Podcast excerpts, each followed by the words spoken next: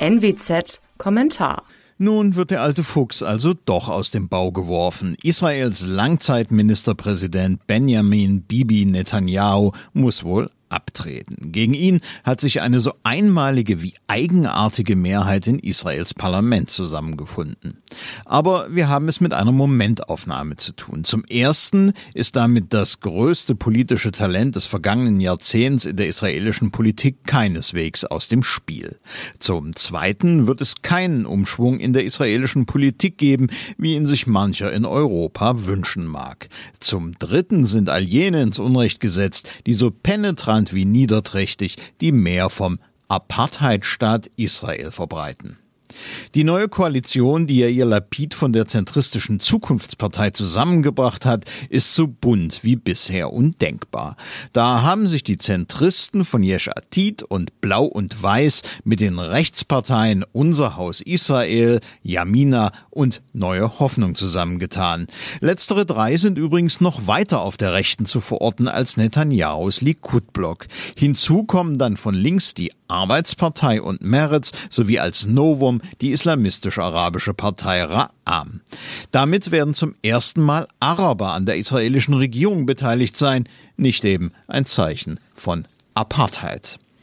All diese Parteien vereint im Grunde aber nur ein Ziel, Bibi muss weg. Das haben sie in dem Moment erreicht, in dem die Regierung im Parlament bestätigt wird. Danach kommt eine Wackelpartie. Die Koalition verfügt nämlich im Parlament nur über eine Mehrheit von einer einzigen Stimme. Netanyahu und sein Likud werden in den kommenden Tagen und darüber hinaus versuchen, Abtrünnige zu werben. Das könnten zum Beispiel einzelne Abgeordnete sein, die sich an der Zusammenarbeit mit den Islamisten stoßen.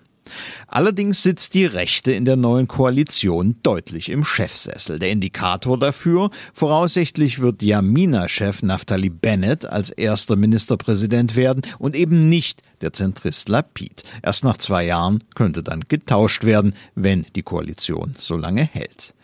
Quer durch die gesamte politische Landschaft, abgesehen von den Islamisten, gilt zudem, dass die Sicherheit des Landes Priorität genießt und keinesfalls durch irgendein Abkommen mit den Arabern gefährdet werden darf. Letzteres wird sich in politischer Kontinuität äußern. Sowohl die rechten Parteien als auch die Zentristen in der Koalition teilen zum Beispiel Netanyahus Sicht auf das Regime im Iran und die tödliche strategische Gefahr, die es für Israel darstellt. Diese Situation könnte dem bald ehemaligen Ministerpräsidenten zuträglich sein. Netanyahus außenpolitisches Erbe scheint zunächst gesichert. Angesichts der fragilen Koalition werden sich dann schon neue Machtoptionen bieten, wenn der alte Fuchs denn seinen Korruptionsprozess unbeschadet übersteht. Mein Name ist Alexander Will. Sie hörten einen Kommentar der Nordwestzeitung.